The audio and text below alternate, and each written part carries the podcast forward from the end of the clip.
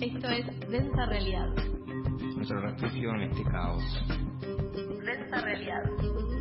De 20 a 22. Por Trilce Radio.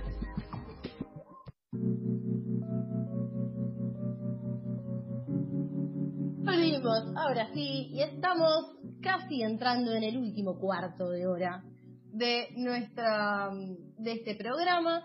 Eh, último cuarto de hora, dije que hice ese último bloque, perdón, perdón. Última media hora. Me gusta, sobre todo, sobre todo me gusta eh, que estaban muy atentos todos, porque todos miraron como, ¿qué estás diciendo? Eh, bien, yo les quería decir que les robo este espacio para hacer un nuevo ranchito de ficción que teníamos abandonado, porque hay mucha agenda, mucho medio, mucha cosa de la realidad. Y acá la literatura está un poquito para ver cómo pensamos esa realidad que muchas veces nos desborda. Em, y este ranchito de ficción es un ranchito particularmente especial, porque no sé si sabían, pero el lunes, ¿qué pasó? El lunes que pasaron tantas cosas, porque creo que casi todas nuestras columnas de hoy arrancaron con este lunes, pasó X. Eh, el lunes también se cumplieron 121 años del nacimiento de nada más ni nada menos que, iba a decir el queridísimo, pero no sé si es el adjetivo que quiero usar, Jorge Luis Borges. No sé si el queridísimo, pero sí el mejor escritor de la literatura argentina. Ese es un posicionamiento eh, particular. Después podemos discutir quizás con quién comparte el podio. Pero eh, se cumplen 121 años, también se cumplieron años de otros eh, grandes de la literatura argentina, de los que no voy a hablar porque es una discusión para otro momento. Esta semana se la dedicamos a Jorge Luis, em, en el marco de lo que comenzó hoy como em, en una coordinación conjunta por el equipo Filosif de UBA, la Fundación Borges y el CCK, que son las jornadas Borges 121, una serie de charlas que se están streameando por YouTube y Facebook desde las cuentas del Centro Cultural Kirchner que justamente llaman a que discutamos todos juntos, leamos todos juntos algunas de eh, las obras de Borges, especialmente en esta edición de dos de las obras del último Borges, que son El Hacedor y El Informe de Brody, dos libros publicados en los años, en el año 1960 y 1970 respectivamente. Entonces yo quería dedicarles el bloquecito de ficción de hoy, hablar un poquito de eso, de lo que nunca hablé, siempre nombré quizás lateralmente diciendo que era, era muy fan, eh, porque lo soy, y, pero nunca, nunca le dedicamos un bloque entero para charlar un poquito de esto. Y yo les quería preguntar, así, no en modo clase, más en modo charlita de viernes, ¿qué dos palabras, una palabra, dos palabras, qué se les viene a la cabeza cuando decimos Borges? Y vale decir, no sé, no, no lo quiero sugestionar. Una palabra, dos palabras, ¿qué me dicen? Marti, vos primero. A mí, si alguien me habla de Borges, yo pienso automáticamente en Belu y en el laburo que hace Belu. Ese momento demagógico tuyo es terrible. Y fue una esquivada, fue una esquivada, amiga, que le está compitiendo el puesto a la reta, ¿eh? Para salir airosa de estas situaciones. Bien, ¿eh? Belu se hizo así, política profesional, hasta senadora no paramos, ¿eh? Con esa... No sé, con esa... Con, tiró una... Claro, y me echa la culpa a mí que yo esquivé. Acá nos ponemos a rosquear, eso es buenísimo. Pero me echa la culpa que yo esquivé cuando ella es la que buscó esa respuesta. A mí no me vengan a decir otra cosa. Belus me conoce y sabe que si a mí me dicen Borges, yo voy a pensar en Belu. No me, no tengo otra salida, sí, bueno, puedo hacer la línea histórica de, bueno, apropiarnos de Borges, pero todo el discurso que me enseñó Belu sobre Borges. Así que, Belu, al fin, Borges, Belén de los Santos, that's all. Es un montón, yo no sé cómo seguir hablando después de esto. Eh, Gabo, por eso le voy a dejar la palabra a Gabo, que si tiene una o dos palabras y si no tenemos, nada, seguimos con el ranchito. Seguro tiene, Gabo. no sé si Gabo no va a tener palabras sobre algo. Dos, le estoy avisando algo, dos. Jorge. Son dos palabras nada más que puedo decir. Dos palabras. La primera es tradición tradición, no traición, que podría ser traición también, perfectamente. También podría ser. ser traición. Y la segunda es, ahí, para tal vez pelearnos, le, le, voy a tirar así polémica, juegos. Es para pelearnos, es para pelearnos esa palabra, pero está muy bien porque lo vamos a charlar un poquito en lo que nos dé esta columna eh, terminando el programa de Densa de hoy. Les preguntaba esto porque eh, escuchando, se, hicieron distintas charlas y celebraciones y actos, todos de forma virtual en esta semana, conmemorando el nuevo aniversario del nacimiento de Borges. Y en una de estas hablaba por YouTube Martín Coan, escritor y crítico literario argentino que eh, particularmente sí queridísimo en este caso. Y una de las cosas que decía, muy cierta me parece, es que a Borges por lo menos en los últimos años, em, o hace unos años, quizás es un escritor del que se habla más de lo que efectivamente se lo lee em, como en concreto, ¿no? En el acto de ir a su literatura y ver como qué potencias, qué significados suceden ahí. ¿Y qué significa esto? Algo así como hay muchos significados alrededor de lo que significa Borges, de lo que es la literatura de Borges, que dan vuelta y que están como bastante cristalizados. Digo que casi todos más o menos tenemos una idea formada, em, incluso sin haberla leído, que es uno de los grandes escritores de literatura argentina, pero también, digo, eh, pienso en la idea de que es muy difícil, es una literatura difícil, es una literatura eh, que hay que saber mucho para entenderla, hay como cierta construcción en torno a, la literatura de Borges, em, en ese sentido, que no, con la que yo no, coincido demasiado, sí es verdad y, es comprobable, digamos, que es una literatura que, tiene cierto grado de, complejidad quizás en, la construcción lingüística, pero no más que otros autores de los que no se dice tan em, tan insistentemente esta cuestión de que es difícil o que hay que tener un saber para entenderlo, ¿no? Como si fuera una cuestión de unos pocos que se dedican al tema. Em, y sin más que esta misma cuestión puede ser elitista, ¿no? Y hablando de la, figura autoral de Borges y la figura política de Borges, que es Gorila, cosa que no, eh, cosa que no contradecimos, porque efectivamente si fue así.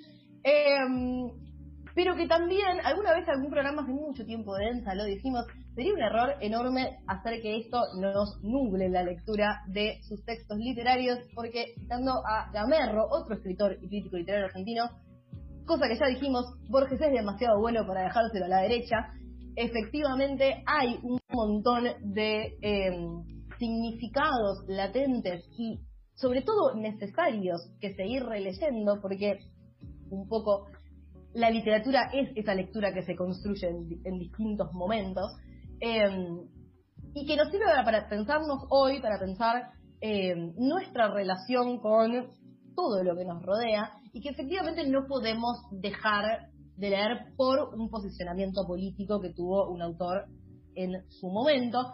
Em, o esa por lo menos es mi forma de acercarme al tema. Entonces, yo en este momento lo que quería hacer era contarles a ustedes una de las cositas nada más de por qué a mí me parece tan fascinante y el mejor escritor argentino que tenemos en nuestra literatura.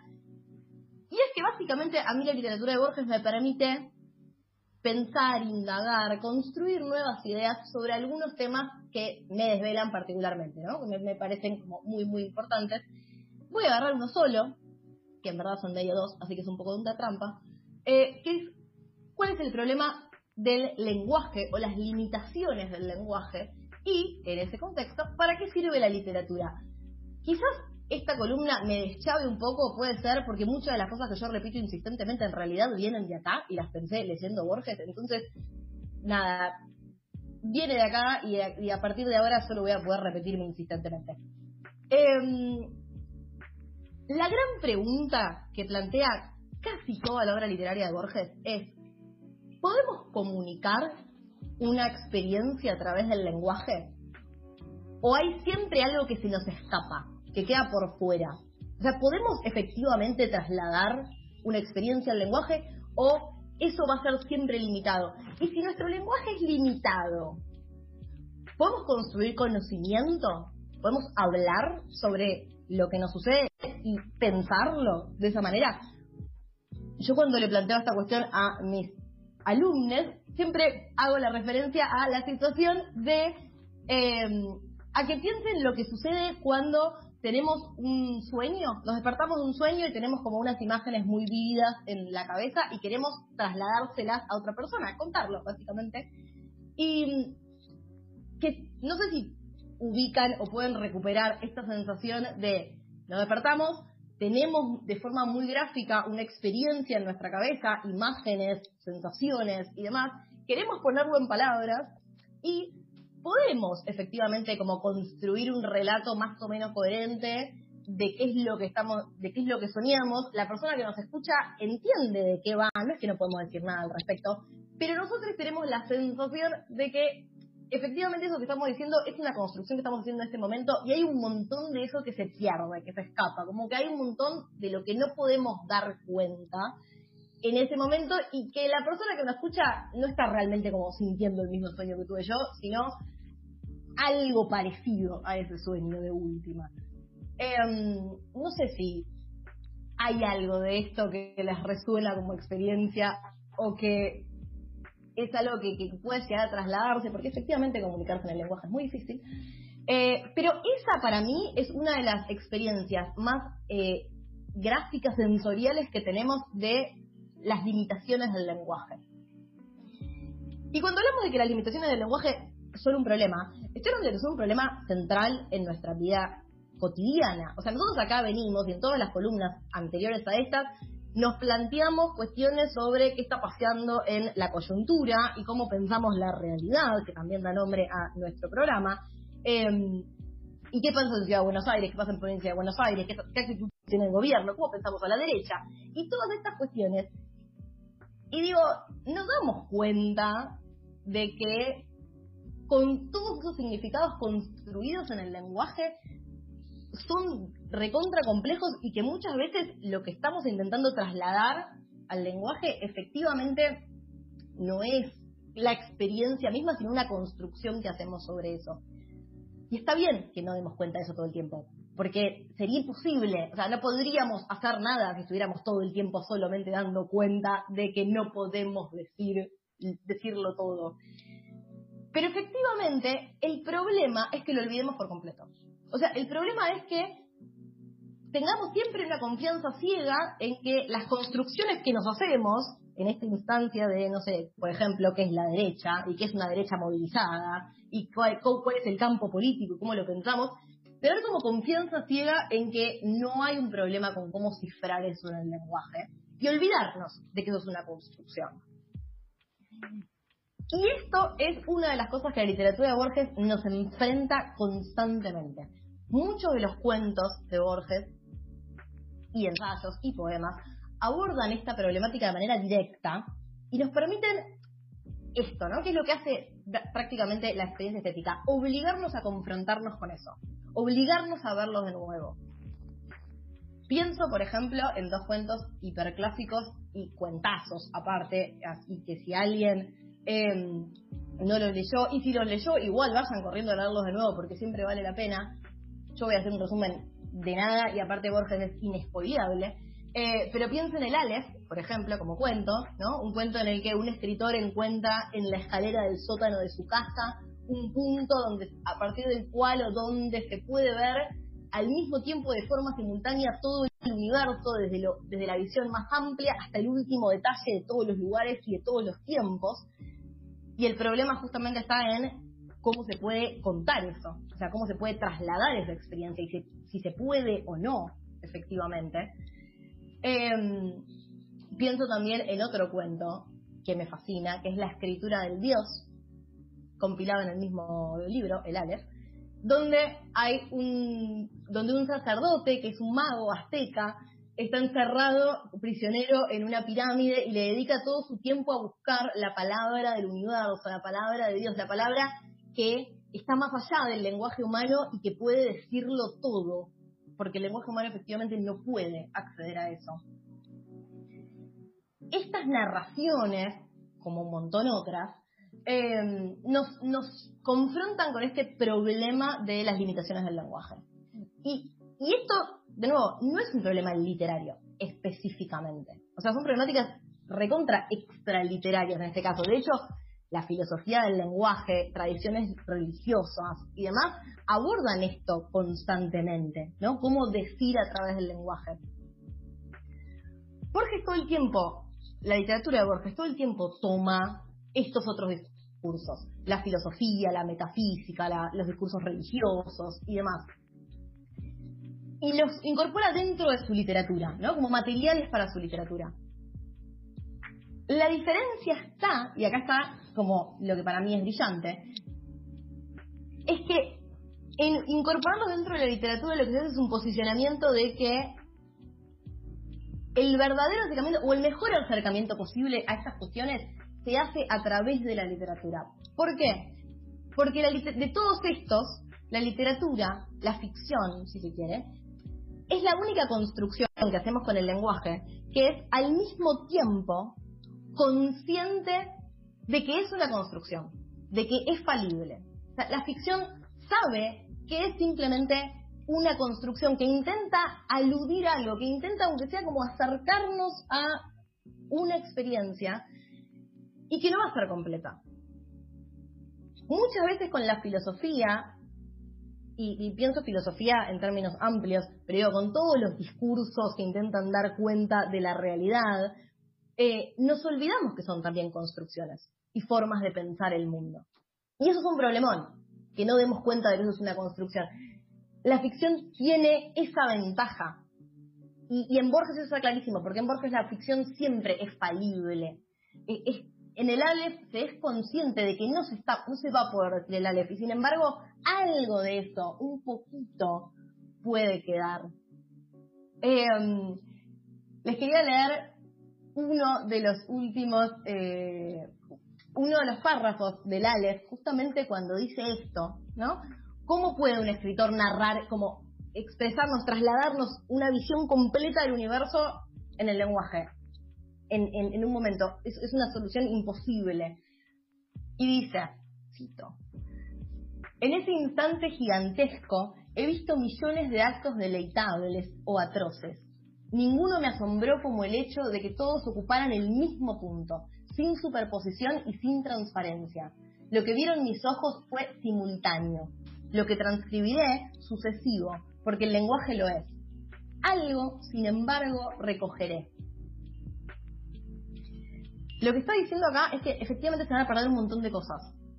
Sin embargo, la apuesta por intentar traducir esto dentro de la literatura es positiva. Esa idea de que algo, sin embargo, recogerá la ficción, es que algo de esto que se va a escapar infinitamente, la ficción va a poder trasladarlo, incluso quizás mejor que los otros discursos, que la filosofía, que la metafísica, que el discurso religioso, que se olvida de que esto de por sí es imposible o que algo siempre se va a escapar. Esta apuesta porque la literatura no es algo que hacemos cuando ya no podemos hacer ninguna otra cosa, nos armamos cuentitos, ¿no? Que jueguen con todo esto porque no tenemos más nada que decir, sino que la literatura es un verdadero como espacio de conocimiento donde se puedan abordar estas problemáticas, algo en lo que insistimos en muchísimos de los ranchitos de ficción, no es obviamente una idea que se me ocurrió a mí, porque no soy, no, no, tengo esa capacidad, ojalá la tuviera, pero sí es una de las ideas brillantes, porque esta que dije ahora es solo una, una de las ideas brillantes que aparecen en la literatura de Borges, que tenemos que seguir leyendo, no se lo vamos a dejar a la derecha, tenemos que usarlo para seguir pensando cómo nos relacionamos con todas estas cuestiones que nos atraviesan. Y en este aniversario número 121, los seguimos invitando a hacerlo. Yo, chiques, les invito a, ustedes, a los oyentes, a que participen de esta lectura colectiva hermosa que estamos haciendo. En este caso, en las jornadas que están estamos haciendo en el Centro Cultural Kirchner, pero siempre, siempre hay que juntarnos a la Borges porque eso está muy bien. No sé si los convencí. Bastante, bastante. Tomé un, por momentos tragos largos de vino, pero por otros momentos eh, fui bastante convencido. Lo que te pido para los oyentes, que te reiteres dónde pueden seguir las jornadas durante ah, el fin de semana. Y, y, comentarnos un poco cuáles son las mesas de, mañana, quiénes se exponen. No sé, porque había, ahí leí por así, vuelo de pájaro, pero vi que había alguien que me sonaba bastante. Eh, no, no, no te tengo el programa acá en este momento, pero... Igual, eh, ¿sabes quién le sonaba, no? ¿Quién me suena a mí? No sé, vos Marty, ¿te suena? Estoy diciendo, vi cualquier cosa, ¿no? Algo de ángeles santos, ¿no? Algo ángeles así. Algo así, algo que va, algo que va ahí por la Algo que va por ahí. ¿Belén? ¿Por el, religioso? ¿Por el discurso religioso? Las jornadas... Belén? las jornadas eh, Borges 121 se están transmitiendo, son es una serie de charlas abiertas que se están transmitiendo desde las cuentas del Centro Cultural Kirchner por YouTube y por eh, Facebook también. Quien les habla como participante del eh, equipo de investigación FiloSIC de la Facultad de Filosofía y Letras, somos parte de la organización de las jornadas y vamos a estar mañana discutiendo en dos mesas distintas, una sobre el libro El Hacedor, otra sobre el informe de Brody, hablando un poquito de todas estas cosas, peleándonos un poquito, discutiendo un poquito y haciendo esta cuarentena algo un poquito más transitable. Así que quedan todas invitadas, vamos a también compartir en redes los programas de todas las charlas que quedan mañana, que aparte están quedando grabadas y son un momento de encuentro literario muy muy lindo. ¿Les parece que vamos un temita antes de antes de cerrar este programa de hoy? Hagamos un cortecito porque estamos corriendo con el tiempo, un pequeño corte y seguimos con el cierre de,